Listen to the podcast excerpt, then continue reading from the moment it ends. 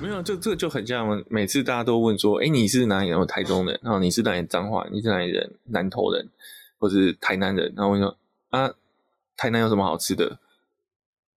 敢不知道哎、欸，都都叫麦当劳这样，丹丹丹丹汉堡。哎、欸，丹丹有你可以吃的吗？我想一下，哎、欸，好像没有。好像他们没有卖素的，研究过他的菜单，好像没有我可以吃的。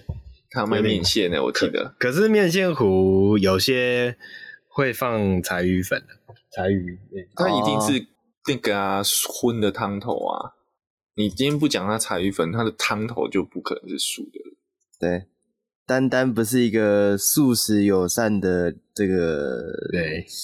它贵为素食，但不是素食友善。哦，是素食，那素食，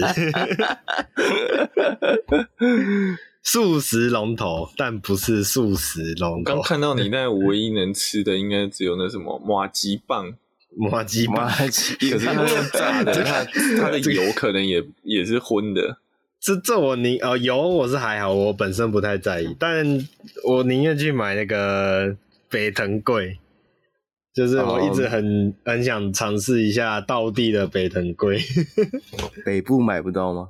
我是没有、哦、没有特别吃过，就是我不知道北部吃的到底是不是道地的北藤。我我严格说起来哦，北部我们要分台北与其他北部哦。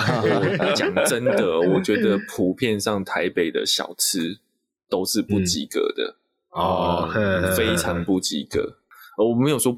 不是说没有好吃的，有好吃，但是以它的怎么讲，就是呃好吃的比例跟总体开的店数比起来，台北的这个百分比是很少的。是是是，大部分都是有个形而已，然后那个味道完全不对。嗯，对，我可以理解。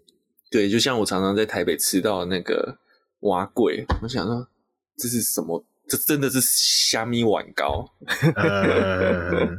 嗯。我以以下开放来自新竹的听众朋友辩驳，没有，所以我说台北跟台北以外，其他台北以外的、哦、呃北部地区的小吃，我觉得都还有一定的水平。然后真的在台北双北地区的很不 OK，普遍上啦，我不就是你一定有你有真的有很好吃的，也有很倒地的、但是你说时间里面你去吃，有三间就已经很不错了。嗯嗯，不会像中南部，你踩雷的机会没那么高。嗯嗯嗯嗯，我之前有一个同事是台中来的，然后他就说，每当有台北人跟我介绍什么好吃的小吃，然后我去吃了之后，我都会觉得，哎，真可怜。我真的是这样讲啊，我真的是这样讲啊，我都没有台中经济好吃吗？我中部长大，我南部念书，我上来北部的时候，我真的觉得台北的小吃是什么东西啊，然后又贵。对对，真的，呃，就在台北，你要吃好吃的东西，你要吃餐厅比较不会踩雷。然后叫什么脏话霸王，绝对吃起来是歪掉的。那个是脏话霸王，吃了会骂脏话，不是脏话霸王。哎、欸，我觉得有差，就是台北真的是要吃到餐厅等级才有，应该说餐厅等级以上的真的没有问题。对，那个没有问题。对，对小吃很雷，嗯，尤其夜市。嗯嗯，可能是店租太高，有没有？我我要说，其实 重点，其实重点是在，我好像歪了歪很多，但是 我再多讲一下，就是重点是在酱汁的问题哦。李岩那个酱汁，就不，其实不是食物本体啊，食物本体可能差强人意啦，但不但还不到非常不及格，那常常都是酱汁不对。嗯嗯嗯嗯。嗯讨论的结果，我觉得台湾台北是真的没什么美食沙漠啊，美食沙漠，真正的应该说，诶，平价美食沙漠，平价美食沙漠，对对对对，就是穷人不要住在台北这样子，对，在台北生活很辛苦啊，这个你要嘛饿死，要嘛结婚，二选那个 MG 在松烟的应该算发表会吗？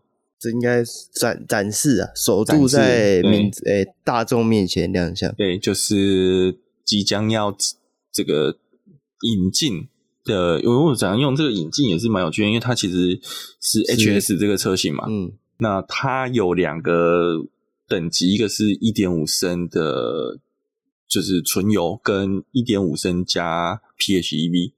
对，所以就是 HS 跟 HS PHEV。那今天今就是今天我去看的时候，其实是三台都呃有三台车，那其中一台是 PHEV 车型。那太多人了，真是爆多人，因为我等于是一刚开始我就进去了这样。那我得说啦，第一个我对 MG 其实 HS 这一款车的外形。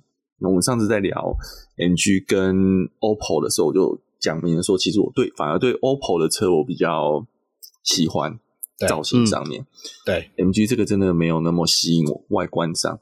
那但是其实 MG 后来它 MG 四哦，也刚好最近有这个新闻是国外有要发表 MG 四，MG 四其实看起来就蛮漂亮的，但 MG 四是纯电车，就是完全不同的底盘。那我今天去，其实我觉得。以一个如果说 HS 讲国产车型，如果它真的压在一百万以内的话，我也真认真讲非常有竞争力。嗯，因为它的车格就中规中矩。那我要说的是，它的动力这部分当然不知道，然后底盘素质不知道，但是以内装的质感，以这个价位，我会说不错。嗯，呃，尤其是我非常惊艳的是方向盘，它的方向盘非常的，呃，我会直接讲。不输奥迪的等级，嗯哦哦，有有那种细致度，有那个造型，而且它还挂了一个像跑那个 Benz 跟保时捷那个跑车计时套件那个 Sport 钮，红色的，哦、对，嗯、你可以查，嗯、大家有朋听友可以去那个查 Google 一下，就可以看到，你就查那个呃 MG HS Steering Wheel，你就看到右下角一颗红色的。那那个其实那颗反而我觉得还好，是重点在那个方向盘的质感跟握感很好。那我觉得，然后它那个排档感非常像 B N W 的，现场看真的很像 B N W 那个大鸡腿。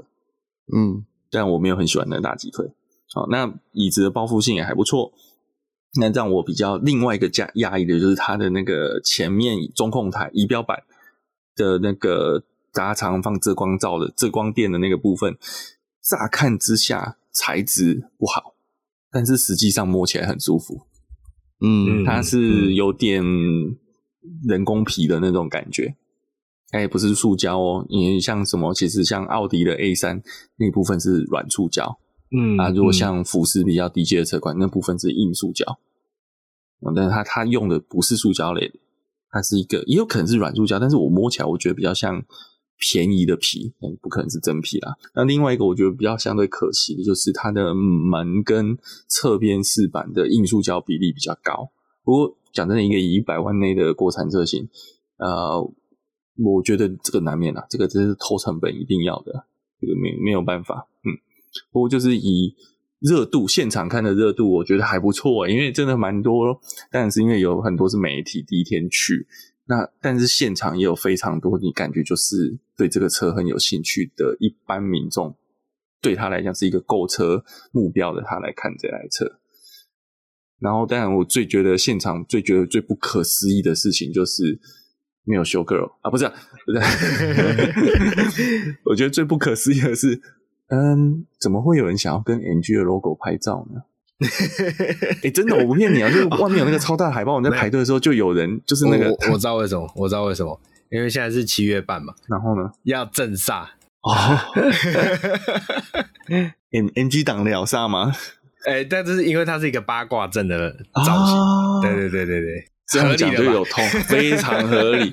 因为我在想不透这个。就是那种那种感，他就是现场好不止一对哦，我要认真讲，不是只有一对哦，就是像夫妻档去，啊，是不是真的夫妻我不知道啊哈，啊，总之就是像夫妻档去啊，女生就站在 NG 的 logo 那个大海报旁边，然后男生帮他拍张照，你想说？你怎么？如果是一个保时捷，呃，不要把保的法拉利、兰博基尼，或是今天 Remac 那个我们之前聊过那个克罗埃西亚电动车的 logo，嗯，原厂海报，嗯、你去跟他拍照，我觉得非常的合理。MG 又是国产的，那你找纳智捷啊？嗯，这礼拜都还没有提到，他就把它拉出来编一下。你会找纳智捷的 logo 拍照吗？对不对？不是，你跟纳智捷 logo 拍照就很像那个就是囚犯呐、啊，要送进去关的。你说你有那个身高表有吗？那个那个没有，因为我我真的是，好了，真的是你拍 MG 的 logo，我不太能够理解。哎、欸，你说假设你今天是车媒，然后是说、哦、我们今天来，真的是今天是这算是 MG 第一场公开亮相的场合嘛？嗯嗯、那我觉得作为媒体来做个这个记录是很 OK 的，但是一般民众我就不知道这个这这种共享证据有什么好玩的啦。哎，应该说看车这件事情是好玩的，啊，但是跟 logo 合照这件事情是有点怪怪的。对你，你应该，因为我觉得它里面还有更多更好拍的，它有一些 MG 的历史啊，一些当时这个 morphy's Garage 的那个原始的一些照片，是是是。但是，哎，不过讲我之前讲的那个热度是出乎我预料的啦。嗯嗯嗯嗯嗯，对，我就看这台车今年就会出现了。嗯，对。哎、欸，那我有两个关键的问题想跟学长问一下。嗯，啊，第一个是它的车门钣金压得动吗？你说按下去，对，会不会弹啊弹啊这样的？我开关门我没有刻意，但是我觉得开关门我觉得还好，没有很、oh, okay. 没有很松散。哦，oh, 是是，我也有可能是展示那一台车并不是国产的。哎呦，哦，也有可能啊，对不对？嗯，你现在这个阶段也有可能是。当就是先运一个这个是国也是国产的，只是是另外一个国啊，是是 是版本过来，是是是。那那另外一个其实就是延续刚刚的问题，那个关门的声音如何？这个就比较难说，因为第一个现场有点嘈杂，嗯，然后我觉得也大家进出比较偏，我就我是觉得还好。哦，就没有到太差的感觉。你让我讲到，你让我提提醒我了一个，我发现有点不好的东西，哎、是就是那个后行李箱的部分。呃，我有在我们前面闲聊的时候，我讲一下，我觉得它后行李后行李箱有点不及格。嗯，呃，除了空间不是很大以外，就是它后行李箱现在大家都做了很多很方便的功能，像是这个照明灯啊，呃，那个那个挂钩啊，你可以挂袋子的嘛，哈。然后再就是，或者是有一些弹性的网子，可以让你呃束住一些比较小的物件，这些它都没有。嗯，然后它只有那个底板掀起来的下面的置物空间，然后它的置物空间在下面，它有一个呃比较像是维修包的东西，好像也没有固定，就在车体里面滚来滚去。我觉得这个应该是后面会改善。对，但是我要讲的缺点不是这几个，最大的缺点是它那个电动尾门，它是按了就会关，那个电动尾门反应超慢的。我按了一下，然后我大概等三秒钟，它还不会下来。然后我、哦、我，然后我就想说，我再去按它一下，是不是刚没按到？就开始动，就它就开始动了。所以 反正我在我正要按它的时候，它动了，然后我按下去，它就停了。就是它那个那个诶、欸、往下的反应非常的弱。嗯，这个不知道是刚好我在玩的那一台车的瑕疵，还是怎么样。嗯，我我大概玩了三次吧，比三次都一样。对，三次都一样，所以我觉得。这个不知道是他设计的问题还是什么，那个间隔太久了。嗯嗯嗯，他给你一点时间考虑一下你刚刚做的这个决定。有三秒钟反悔期就对了。对对对对。对啊，这个大概是今天看的，然后现场看那个水箱炸哦，好，真的还是不能接受。嗯，嗯，因为它有点像 Lexus 纺锤状的。丑化版非常哦，是低低配版低，我们讲丑化，对低配版，呃，简化版。好，对，那这个 MG 的展展览呢、啊，就这是算展览吧，快闪活动，这个在我们播出的时候，已经在台北的这一场已经结束了。那接下来好像是我不知道，好像全台巡回吧。对，如果你有兴趣想要看看这个 MG 本尊的话，那你就。可以这个到网 MG 的官网上，对，追星一下去查询一下，他现在呃进度到哪边了？对。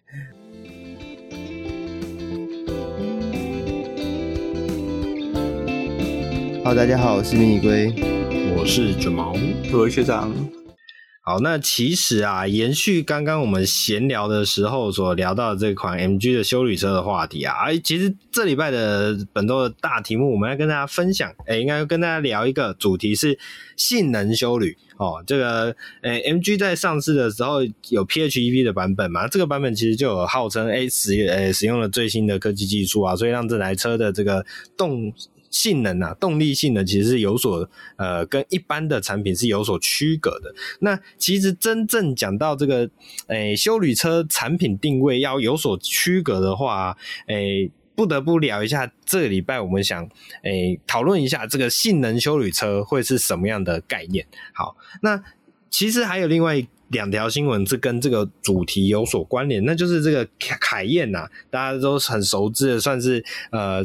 拯救起保时捷集团这个非常重要的车款，这凯宴这一款 SUV 啊、呃，这也算是保时捷品牌的第一款休旅车产品啊、呃。我以为你要说保时捷金、欸、金铺满，金铺满啊，也是 也是也是，这自从凯宴之后，呃，一票的这个。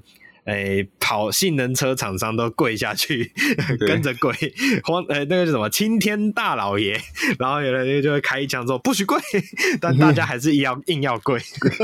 对，好，这个凯宴这一款车啊，其实是在这个。两千零二年的时候上市的，所以来到了今年，呃，现在就是我们现在这个当下，二零零二零二二年啊，可以说是走过了二十个年头，哇，这个二十个年头是一个非同小可的数字哦。就是如果你生了一个小孩的话，他现在就是，呃，可能大学快要念完了，即将要跨入社会的那一种阶段，好，所以是一个非常特别的数字啊。呃，上市二十周年的时候啊，呃，原厂更是大肆的去做一个类似二十周年的宣传。那其中呢，还试出了一款这个当时啊，呃，凯宴这一款修旅车的一个叫做类似 Hard Model，或者是叫做所谓的这个 Package Bug。呃，K Package Function Model 啊，总而言之，它就是一个模型啊。那这个模型其实是以一比一的车身比例所打造的。那这个模型也不是单纯做来好玩啊，或者是做来呃不知道干嘛用。它其实是为了让设计师啊、工程师啊可以呃。最直接的去感受一下这台车的一些设计上的感觉，像比如说他这一次发表的这一款这个 Package Function Model 啊，最主要你就可以看到它它的整个车身设计，诶。放入了所谓的敞篷车的呃设计思维在里面，所以最早的凯宴呢、曾经有可能会推出一款叫做凯宴 Comfortable 的这种敞篷车型。好，那我们也很熟知，就是当时保时捷的车款，保时捷车款在这之前其实都是做一些跑车嘛。那呃，保时捷的跑车里面也有这个所谓的呃敞篷车的版本，呃，我记得好像还有专门的名字，是不是？有没有，就是叫 convertible，然后后来有另外一种配合美规安规而出的叫 Targa。哦，Targa，呃，Targa 好像是因为安规的关系，所以要有一些要有那个硬，要有那个硬框，对，呃，是是是，对对对，好，所以以前呢、啊，敞篷车这三个字都会跟所谓的跑车去做连结，就是会觉得哇，诶、欸，跑车很。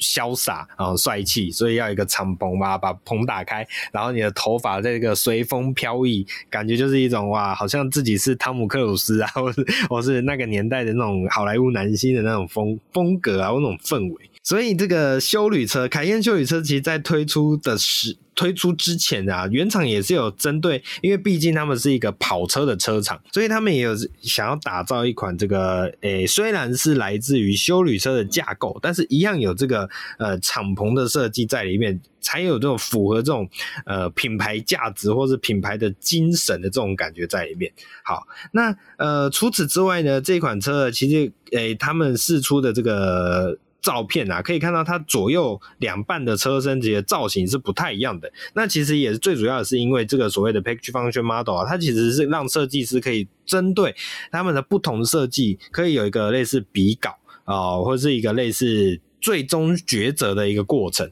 所以把这个实际上呃两种设计一起做在一个地方上，可以最直接的去感受到呃，或者是最直接的去选择说哪一个才是他们接下来想要打造的。呃产品，或是他们想要走的路线啊，这都是有很多细节在里面的。好，那其实这个保时捷当时在决定要推出新的产品的时候啊，还有很多峰回路转的剧情在里面呢、因为当时保时捷这一间公司的状况，其实呃也并没有到非常好，因为。怎么说跑车这种市场啊，虽然它有它的标志性，呃，应该说保时捷这个品牌在这个市场里面有它的标志性，但是整个市场的份额其实相对上来讲是比较小的，所以它的营运状况啊，其实受到一点阻碍。那在当时啊。其实曾经有考量过，是不是要出一款 MPV 车型啊，多人座的 MPV 车型。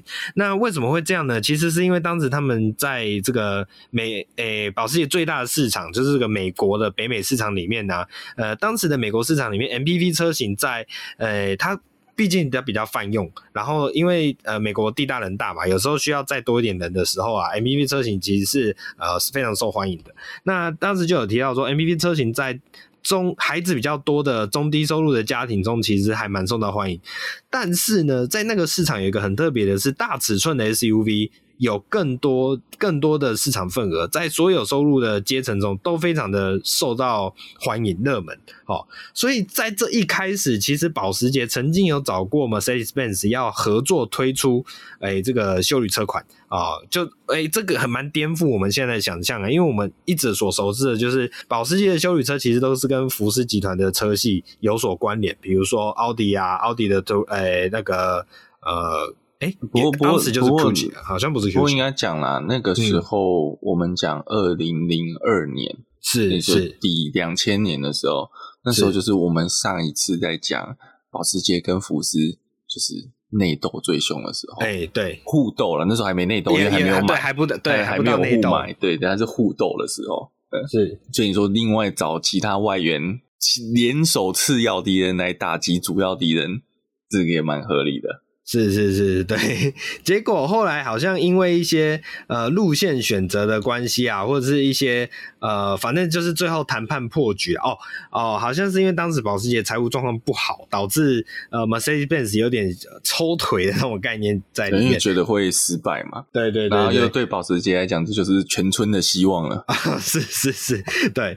所以后来也就在我们上呃上次节目也有提到，就是那个 Ferdinand Porsche 的外孙。订单 PF 这一位呃蛮也是蛮传奇的这个执行长呃介入之后啊，呃转而让保时捷跟福斯集团合作，然后所以也就出现了后来我们所讲的这个凯宴的这一款呃车型。好，那凯宴的另外一个兄弟车就是当时的福斯集团 Touareg 嘛，所以这这个也都大家很清楚。好，那即便如此，即便他们是所谓的兄弟车型，但是呢，其实呃保时捷在这一款车。他们的这个凯宴这一款车上面做了很多来自于他们自己独立的调教，所以在整整台车的精神上还是比较偏向呃保时捷呃这个 mark 跟它的精神所在。好，这算是一个当时的一些小故事啦。好，所以即使是在现在的这个过了二十年后啊，凯宴仍然是这个市场上非常非常强劲的指标啊。那我觉得这个就可以请学长来帮我们解说一下。对，因为其实凯宴讲到指标。我们就是讲它目前那个凯宴酷配 G Turbo S GT，我一定要把那个名字完整念完，因为保时捷的最顶级车系名字都是他妈的长。对，那那因为凯宴其实我们都知道它是一个修旅车。那他讲运动性，其实他当时也有跑过纽柏林，但后来我们就讲最速记录好了。现在的纽柏林最速修旅车就是凯宴酷贝 Turbo GT Turbo S GT。那其实这台车，呃，我其实有现场看过，呃，而且还不是静态的看，是现场看它在做一些动态测试。我得说，真的以一台两吨多的休旅车，以那么大的车格，它展现的。呃，这个灵活性真的非常的高，而且它的马力也很大嘛，它就是呃四点零 V 八那颗引擎，然后六百六百五十匹马力。其实它并不是凯宴马力最大的车哦，凯宴马力最大的车型是凯宴呃 Turbo S E Hybrid。它是一样四点零 V 八，然后五百五十匹的汽油加上一百三十匹的电动马力。那这台车其实它恐怖的不是马力，是它的扭力。它扭力有九百牛顿米，哦，五就相当于九十，约略九十一点八公斤米。你看现在有哪一台车可以这么大？除了纯电动车以外，很难找到一台这么暴力的修理车。所以它也造就了这一台、嗯、呃 E Hybrid 的这一台车型，可以在零一百到达大概三点七秒就可以做到了。嗯，那呃，我们刚刚讲的这个纽柏林最初 SUV。它的零一百只有三点三秒，它的输出比较小哦，它的马力也呃马力输出比较小，扭力输出也比较小，车重轻不少。那最主要就是在保时捷底盘的调教，所以它在今年就跑出了七分三十八秒九二五的纽博纽北最快单圈。那其实我觉得这台车讲真的厉害，就是它看起来是一台修旅车，但那那酷配已经有一点跑车的造型了啦。对，所以其实当时凯宴在设计这个酷配车型的时候，它就是它的设计理念就是一个叫做 Shape by Performance，我们就是以动感的车型，以 Performance 的这个呃诉求来去设计这个车型。那所以它比一般的酷配，呃，所以比一般的凯宴大概高车顶高度降低了约略。呃，两公分其实看起来不多，视觉上面的感觉是差蛮多的。那另外就是，呃，像这台车也是标配了，就就直接标配了全景玻璃车顶。啊，那我我觉得这个对高级车来讲，好像似乎都蛮蛮正常的。那我觉得也可以蛮有趣，就是像凯宴酷配的车系标配，其实后面是双座。嗯，那它、嗯、当然它也可以选三座。不用加钱，但是它反而预设就是一个双座，其实就告诉你说，这台车是一个非常以运动为体系，然后是要让在上面乘坐的四个人都有满满的座椅包覆性，所以它的后座座椅也是可以调整。其实我觉得这个酷，我们讲真的是凯宴酷配是一台非常以赛道为依归而设计的一台修旅车。当然你说它跑是跑不赢。真的赛道用车，我说举例像像九一 GT 三或者 Cayman GT 四，但是九一 GT 三跟 Cayman GT 四最大的问题就是你只能坐两个人啊。嗯嗯哦，那你说真的要做到四个人，就得要选九一的 Turbo S，但是 Turbo S 那个后座能坐吗？但我说大人啊，嗯，大概载小孩可以啊，大人应该是很难受的。那你要载四个大人舒舒服服的在赛道上面。消胚，那大概就是你要么就是帕拉梅拉，不然就是凯宴了。哦，那这个那其实有，不好意思，有一位重机车主告诉我们，可以在车子后面加挂一个 尾车拖车，你就可以用跑车载人。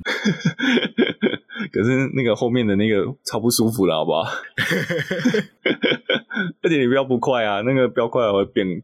还会翻车哎、欸、哦，对对对对，对，哎，好，我再讲一个啦。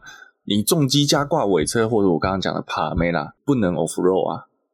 哦，是凯宴好歹还可以做一些轻度 off road。哦，要到，因为第一个它本身就，尤其是酷配 GT、酷配 Turbo S GT 这台车，就是这个空那个空气气压悬吊嘛，所以它是一个可变车高的设计。哦，所以它今天它有越野模式，它可以。支援到二十四点五公分的离地高度，相对在这个离地高度的时候，你的进出角就大很多。所以它除了你上赛道玩，你还可以下水玩。这是我觉得在其他保时捷车系里面就比较罕见的。所以我其实觉得，呃，现场看那一台就是酷配 Turbo S GT 跑起来是真的很有震撼感，而且重点你想的是一台 SUV 可以甩尾耶。这是什么世道啊？呃，然后再再加上就是，当然它也很贵啦，它就是一台移动豪宅在路上跑，没有选配钱就已经九百九十五万了。诶，这这让我想到一个问题哦，就是其实早期的休旅车啊，呃，因为我们一般讲到修理车这个产品，通常都会想到它是比较突破呃崎岖路面。而生的车型。嗯、对，所以其实早期的修理车好像都比较偏向越野性能，而不是所谓的我们今天讨论的这个赛道性能。对，所以其实是一直真的一直到凯宴这台车出来，嗯、才颠覆这个呃这个模式。因为它是两千零二年嘛。对，嗯，然后其实在这以前的 SUV 都是以我们像我一个代表车型 Jeep 的 Cherokee 的那种感觉，就它竟然是一个以越野、以 Off Road 为兼用性而设计出来的呃车型，这种叫做 Luxury SUV，嗯嗯，在那个年代是没有没有这种东西的，嗯。对，所以我觉得它是等于是引领风潮，真的是全村最后的希望了。结果没想到颠覆了整个世界的汽车走向。结结果这个村就变成一个镇了。没有，不是，不是全村最后希望的是什么？是勇者哦，是是是，通常就是在游戏或在那个轻小说里面，就是打倒魔王的勇者。是是是是。好，那既然其实讲到性能车，大家就会觉得说，诶，VAG 里面还有另外一台啊。就是乌鲁斯，那乌鲁斯其实最近有个新闻，就是他在六月底的那个派克风跟登山赛，其实乌鲁斯有一台似乎是小改款的伪装车，有没有讲伪装车啊？其实它就是把它贴得很花嘛。那小改款的那台乌鲁斯冲上去跑了，那其实我们当时没有特别提这个成绩，是因为其实它最后的成绩只是十分三十二秒六四，以 PPIHC 派克风登山赛成绩来讲，并不是非常的亮眼。呃，考量是第一个啦。那一天其实六月底，今年虽然是一百周年，但六月底那时候天气真的不好。然后另外就是说，它这个是呃，虽然有它电力的成绩叫做最快量产休旅车的成绩，但是其实如果你以那些暴力改装组的车的成绩，还有蛮大一阵的差距。但总之，重点就是它是一个目前最速这台新的疑似小改款的乌鲁斯，它创了呃派克风登山赛最速的十分三十二秒点六四点零六四的这个量产 SUV 的成绩。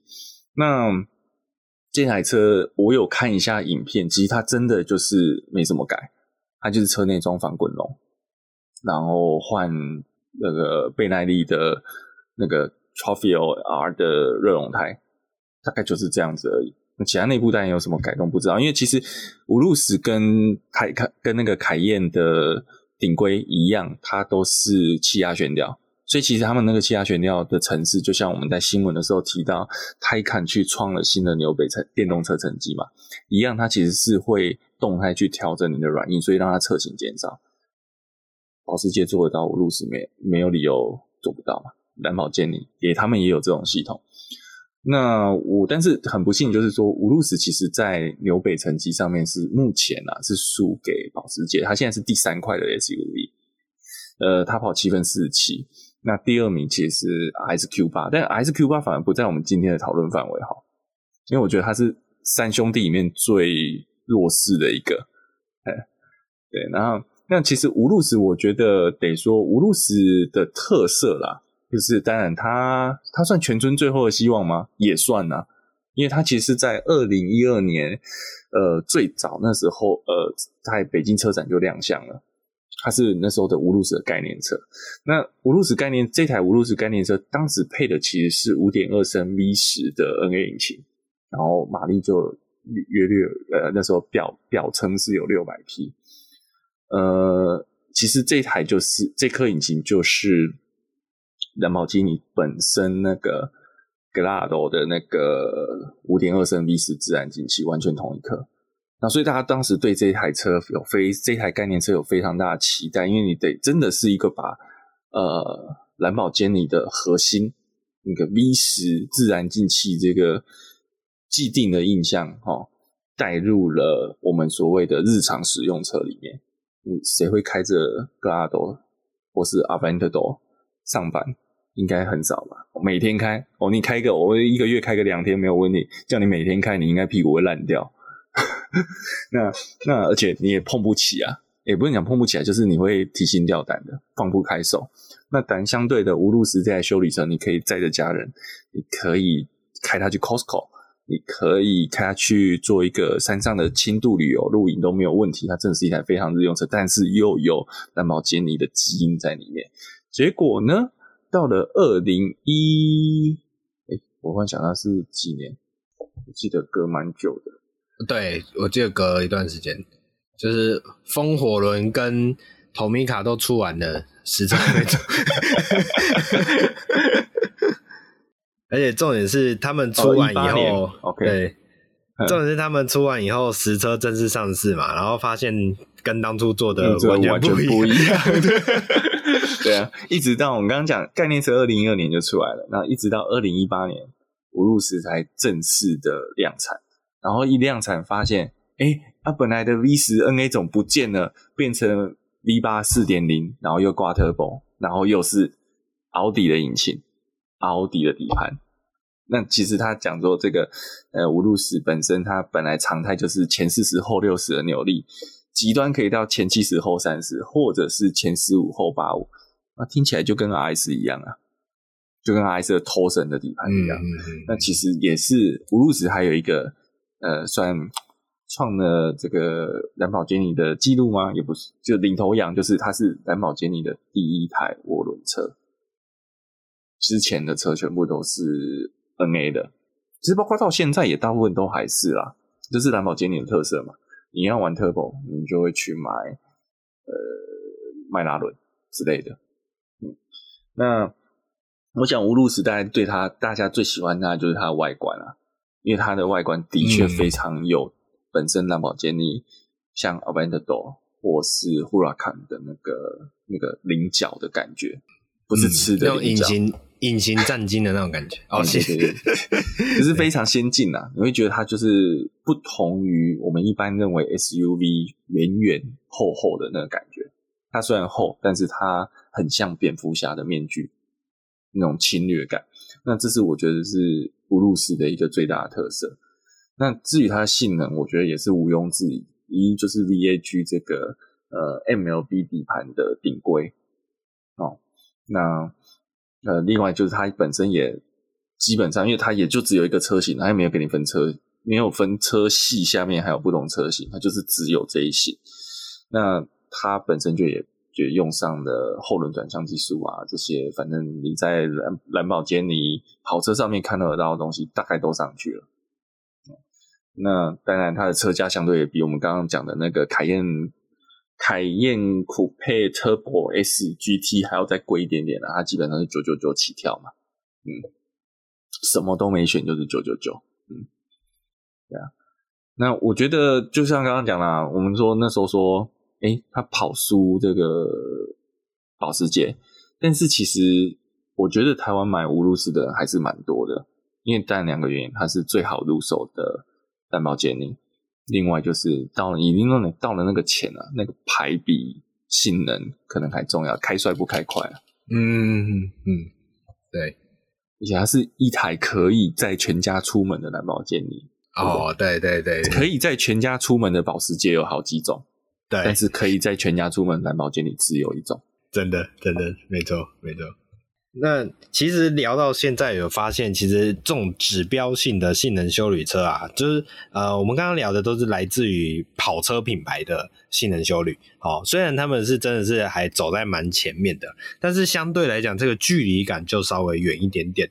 那呃，如果我们只有远一点点吗？啊、哦，远蛮多。我我知道，我们不差那 选配的六十万啊，对，对，对，我们差的是那买车的六千六百万啊。没错，没错，没错。对，那龟龟是不是有办法来帮我们介绍一下？就是稍微离我们近一点，就是好像我们比较有容有机会可以 touch 得到的这个诶、欸、能修理车款。嗯，好，好，那其实要说最早的这个德系的性能 SUV 啊，那应该就是宾士的 ML，就 ML 这个车系就是现在当今的 GLE 这车系，就是当当时从 ML 延伸过来的。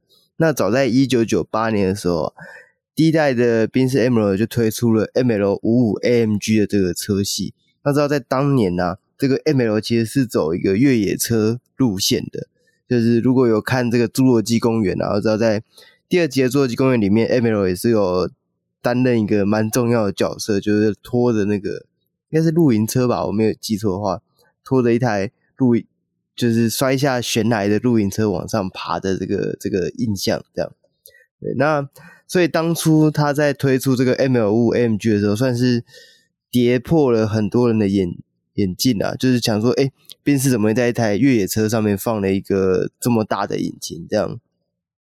然后这台 ML55 啊，是使用了当时155 AMG 的这个5.5升 V8 自然进气引擎，那最大马力来到342匹，零到一百加速只要6.8秒。6.8秒在现在听起来好像不怎么样，但是在当年啊，这个 Porsche 的 Buster 的零到一百加速也不过只快它0.4秒而已，而这台 ML 的这个、哦嗯、这个车重可是达到两吨多的这个重量，对，所以其实是算是。速度非常快的一台修旅车啦，对，而且它的胎宽啊，甚至已经用到了二八五五零十八的轮胎。那在两两千年初的时候，二八五的胎宽真的是非常非常的宽呐。到现在，其实原厂就用到二八五胎宽的车都不多了，对，就是换一条胎要一个月的薪水那种感觉。对对对，在当年可能真的是这这么的这个惊人，这样对。那既然第一代的 ML 都已经有这个 MG 的车款，那第二代自然也推出了同样 MG 的车款。那在二零零五年的时候，宾士发表了 ML 六三，搭载六点三升的 V 八自然吸引擎，然后最大马力是五百一十匹，跟六十九点四公斤米扭力。那零到一百加速只需要五秒。那在宾士已经做了这个性能休旅车，大概接近十年的时间啊。BMW 才发现，哎，原来休旅车上面可以摆这个这么大的引擎，这样对，所以在这个代号一七十的第二代 X 五上面就推出了 X 五 M，那同时 X 六 M 也在这个一起登场了，对。不过，不过我要说一下，就是这个时间其实是晚不少的。B M W 啦，对对对对，就是在第二代，诶、欸，就宾士宾士都 M L 都已经出来第二代了，那 B N W 才在它的第二代的 X 五上面放了这个 M Power 的这个引擎。保时捷已经靠着凯宴躺着赚了。对对 对对，所以算是发现的比较晚啊。对，但是这个 X 五 M 它的性能数据一样是不输这个当时的 M L。六三，或者说保时捷这个凯宴的，那 X5M 搭载了代号 S 六三的四点四升 V 八双涡轮增压引擎，那最大马力是五百四十七匹，跟六十九点三公斤米的扭力，那零到一百加速硬是比这个 ML 六三还要快了零点三秒，来到四点七秒这样。对，那虽然说 BMW 在第二代的 X 五啊才正式推出了量产的 mpi 车型，不过其实早在两千年的时候。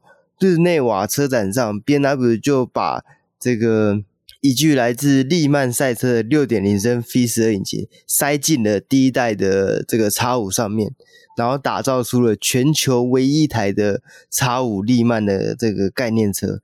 那它的最大马力是七百匹，跟七十三点四公斤米扭力。而且它这台车曾经在这个纽北。纽柏林北环赛道创下比一四六 M 三 CSL 还要快的七分四九点九二秒的单圈成绩，对，所以其实 B N W 也是早就有这样的想法，只是当时并没有把这个疯狂的想法去实现它，这样，对。那结结论是因为还没有很缺钱，对，对对对对，那时候还没这么缺，想说你们这一些的。像这个现实低头的车厂，那其实回头看看这些性能修理车登场场的时候啊，其实在双诶双 B 早在打从要推出修理车的那一刻，其实他们就已经想好要已经推出这个性能修理车的这个想法了。那其实其他的品牌啊，其他的比较入门品牌，像是诶福斯啊，或者说斯柯达啊，或者是其他任何。入门的进口车其实都诶，进口的德系品牌其实都是在近年才有这种性能休旅车的车款出现，对。但两家这个德国车厂其实早在二十年前就已经在思考要做这样的事情了，对。其实，在当年真的是非常具有前瞻性的这个做做法啊，对。哎，所以。对，就是其实体广 R 正式进来台湾市场以后啊，也是算是掀起了一波呃热潮啦。因为其实呃休旅车应该讲说，像 Tiguan 这种休旅车产品在台湾呃受欢迎的程度，也是随着这几年的成长哦，就是呃很明显。那呃大家也是一直就希望说，哎。我我虽然可能要选择休旅车的产品，但是我又真的对于动力真的有一种向往跟一种需求。那呃，福斯正式把 Tiguan R 这个产品导入之后啊，其实真的是有蛮大的呃，算称赞嘛？讲称赞好像有点奇怪。我觉得是一个非常切中核心的决定啊。呃，对，因为以前就是这样我们讲嗯两百万左右的车，我今天有个预算，我要买两百万，可是因为我。家里停车空间、用车需求，嗯，我可能只能选一台车，或是我可以买两台车，但是有一台是老婆要开，她不给我买性能车。我对对对的情况下，那 爸爸们能够选的就是我先从实用性去屈服，那我就只能买修理车。但是我就觉得我心中总有一个遗憾。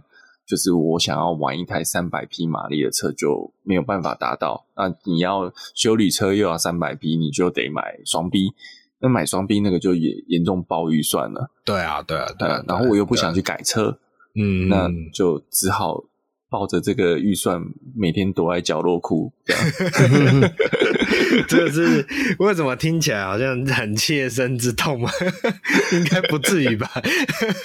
我当当时就是想要小车买，呃，因为那时候是大车，呃，大车是就是为了折中嘛，还有预算考量，嗯，所以大车就没有那么性能。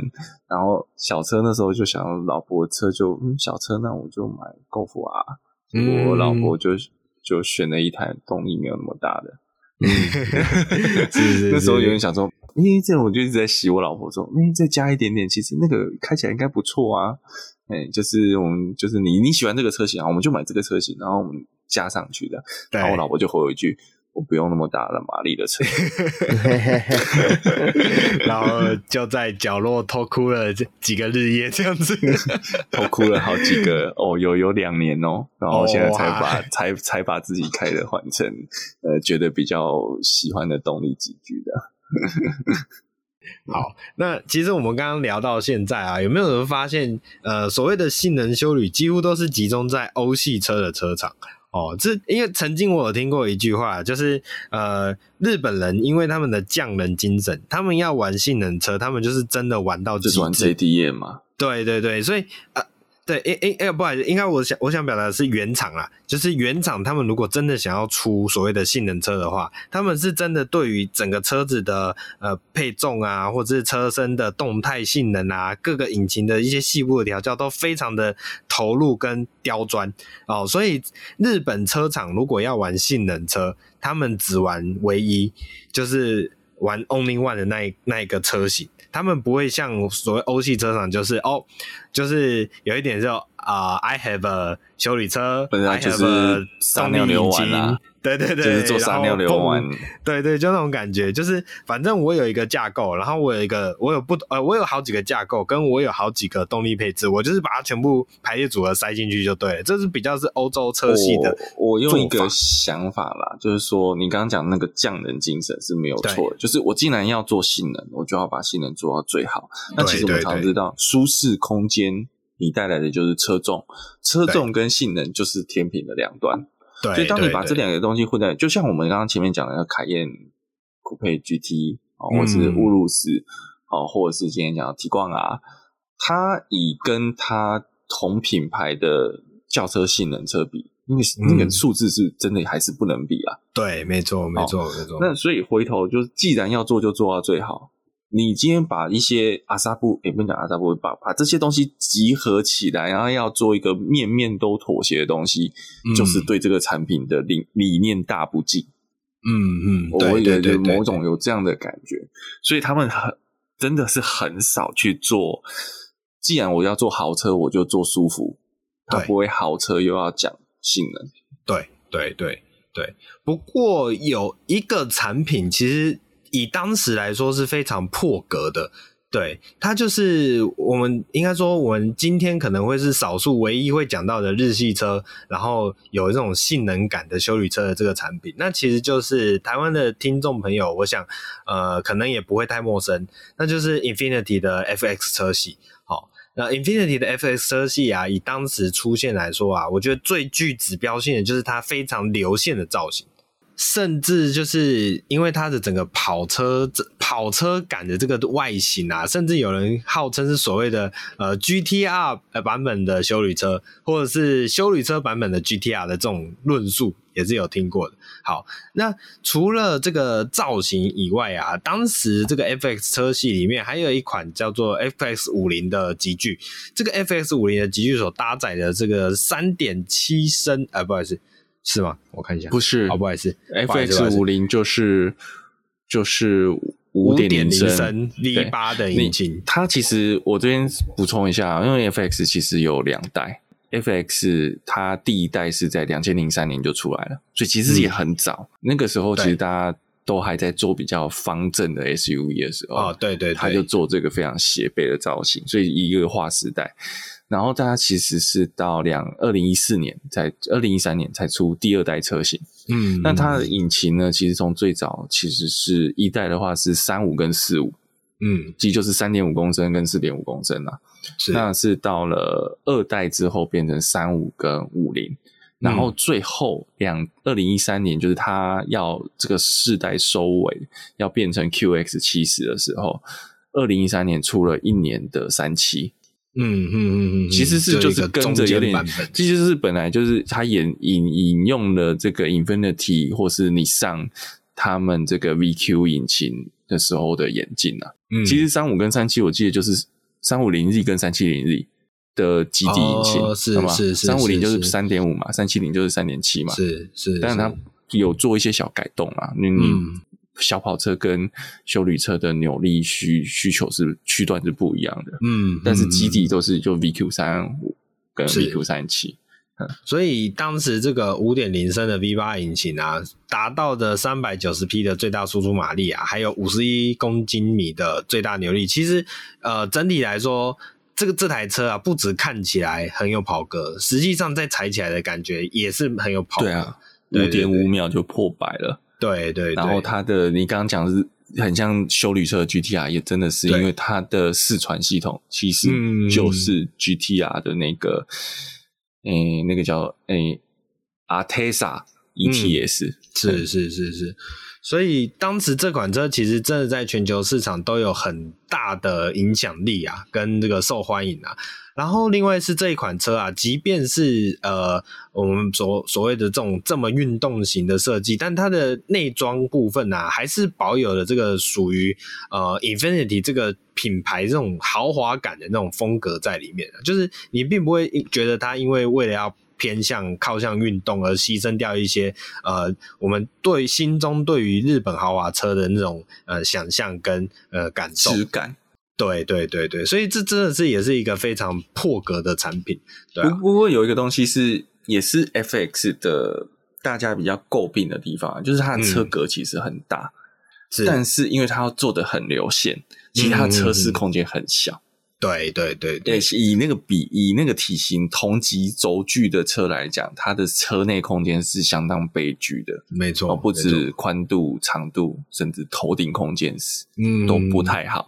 就是没有、嗯、没有那个车格应有的霸气啊！不过真的没有办法，因为它长车头，然后要你要它的容引擎要可以塞一个五点零 V 八的尺寸，重点是它又我为了要讲究，它是蛮讲究性能的。它这台车一路它的前后配重比其实做到五十四比四十六，其实已经很接近跑车的配重了。对，然后假设四个人坐满，其实反而屁股会再重一点。还有，我觉得它超屌，就是你有看到哪一台修理车是前后全双 A 倍的吗？对，光是这个就是超超级性能指标了。没错，没错，没错。所以这里双 A 倍就双 A 倍就会压到车内空间嘛？这个哦，对，没有办法，你双 A 臂就往上压了，然后你的车顶做的这么流线跑格又往下压，啊、然后刚刚学长提到的，因为长车头为了要塞大引擎的关系，又又往后压呀，对，对，所以整个空间确实是很大程度的去牺牲。但是，但是你说再怎么牺牲，你还是比跑车大啦。说实在，对啊，它还是一个你可以四个人一起快乐出游的车子。对对对，所以呃，算是走在蛮前面的这种前卫型的产品。因为你看现在哪一家？修理车厂，呃，不是，也不能讲修理车厂。你看哪一家做性能修理车的品牌没有做这种酷配车型？对啊，每一个都还不是啊，跪下去舔这样子。对啊，为了市场，市场在前，没有人不低头。就你你本本来是跪下去，接着只好学着日本土下座。哦，是，对，对，对吧？所以这这算是我们这个聊的这个性能休旅车里面，诶，唯一的日系车。然后再来是它真的指标性又非常的突出。好，那讲到日系车的性能休旅车，好了，其实最近就有一些传闻啊，不管是。呃，其实前阵子就有这个 GR RAV4 的传闻就有出来，然后也有一些外外国媒体啊，就针对这个 GR RAV4 去设计出一些预想图哦、大概不外乎就是把现在的 GR Yaris 所有 GR Corolla 的这个车头啊，把它套到 RAV4 的那个造型上面啊，然后呢，呃，再来是 CRV 哦、呃、Honda 的 CRV 最近也推出新世代的大改款版本嘛，那也有传闻说 Honda CRV 可能要推出所谓的这个。呃，CRV Type R 哦，这个 也是蛮特别的新闻消息，哎、呃，也蛮特别的小道消息。好，那呃，如果这两款车走向性能化的设计，好，做出了 GR RAV4 跟哎哈 CRV Type R，两位觉得这样子的设产品啊，会有它的魅力所在吗？这真的很难说哎，因为严格说起来啦，G R Four 一定会卖的比较好。如果真的出了的话，因为它有一个 Toyota 的市场品牌信任度嘛，对。但是我会说，这个这 CRV 哈，你要出 Type R，讲真的不用日本原厂，我们去一零六找在一零六山上跑那批就好了。对对对对，每一个都非常凶残，而且可以跑到在力宝聚焦。没错，没错，对，就是那他们是真的很厉害。对，本应该说啦，这个开着本田车就要有本田魂，所以本田车的精神不在于它原厂到底有没有出那一个车型，而是在于驾驶人有没有那个精神哦。车主们就会把它把他们理想中的这个 Mugen 或是这个 CRV Type R 刻出来，那样。没错，没错，没错。好，那龟龟呢？龟龟怎么看？我觉得，当然这样的这个性能休理车一定是有它的市场。只是说我比较好奇的是像，诶，像 GR RAV4 或者说像这个 CRV Type R 一样，因为以现在 GR 的车型来讲啊，就是像诶、欸、GR Yaris、GR Corolla 这种 Toyota 自己做的 GR 车，因为我们就不讲 GR Supra 这这个车啊，Toyota 自己做的。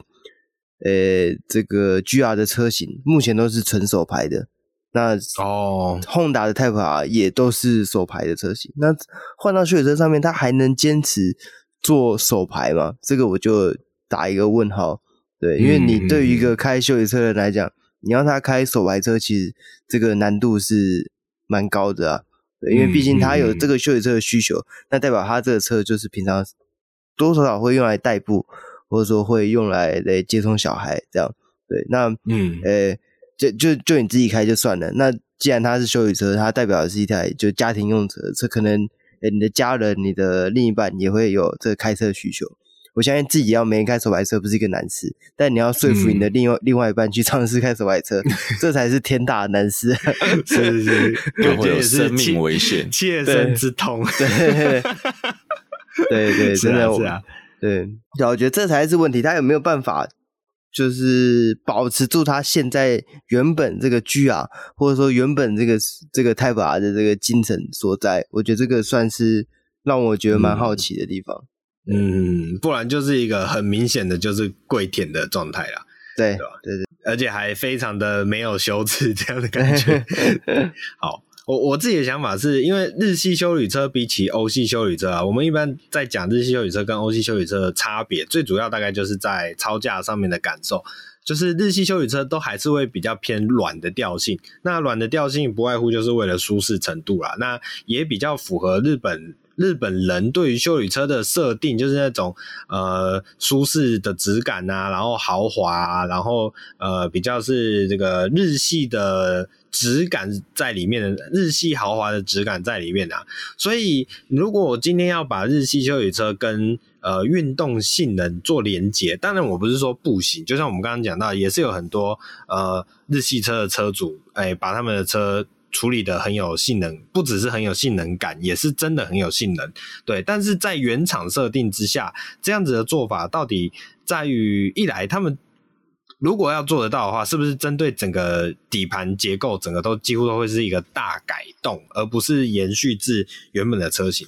那另外一个点就是这样的，对于他们以往的日系车车主的休旅车的车主的市场定位来说，有没有它的呃一个氛围或一个占比？我觉得这会是一个另外需要讨论的地方啊，对吧？不过呃，也许就像我们今天聊的这一款，最后聊的这一款 FX 五零，哦，它也许。终究有一个对于日系车向往的一个群体，然后他们也真的很渴望，呃，可以拥有一款呃充满性能味的日系休旅车，也不无可能，对吧？那我们就看这个消息，就是不管是 G R R Four 啊，或者是 Honda CRV 的 Type R，到底它会是一个永远的 rumor，还是就是有机会成真的那一天到来？这个就再继续的期待下去。好，那我想今天的节目的篇幅啊，就也差不多到这边就做个段落了。那两位有还有想要什么补充的吗？有，就是我们下次主要专题可不可以不要再做保时捷了？每次做保时捷的 量产车，我就一开我就会开始玩它的选配表，然后就玩很久。哦，是是是是是，就流连忘返，迟迟就开始一直在那边勾勾勾勾勾，哎，好像太贵了，再删删删，然后又看到，然后又在那边勾勾勾，每次都让害我浪费好多时间。是是是是，好，没有问题，我们下次一定会挑日系修理车当开头主题，让你完全没有欲望这样子。好。好，那龟龟也要再帮我们做什么补充吗？哎、欸，我觉得，我觉得应该差不多了，也就 OK，就修旅车嘛，然后就修旅车 OK，来自于那个硬派车主最后的叹息，对，感觉就是那个那个死鱼眼，啊，就修旅车，死鱼眼是那个超价太多次那个鱼眼。退化那个死鱼眼。好，OK，好，那以上就是我们这一拜的节目啊。那如果有什么市场上还有什么性能修旅车是你觉得哎、我们今天节目没有提到，觉得有点遗珠，一定要来分享一下的话，记得帮我们呃留言。那除了留言之外呢，还可以在呃我们各个平台都帮我们做按赞、订阅、分享，不管是脸书啊、Instagram 啊、YouTube 或是 Podcast 平台，好，帮我们做。留言评分，那我们下礼拜再见，拜拜，拜拜，拜拜。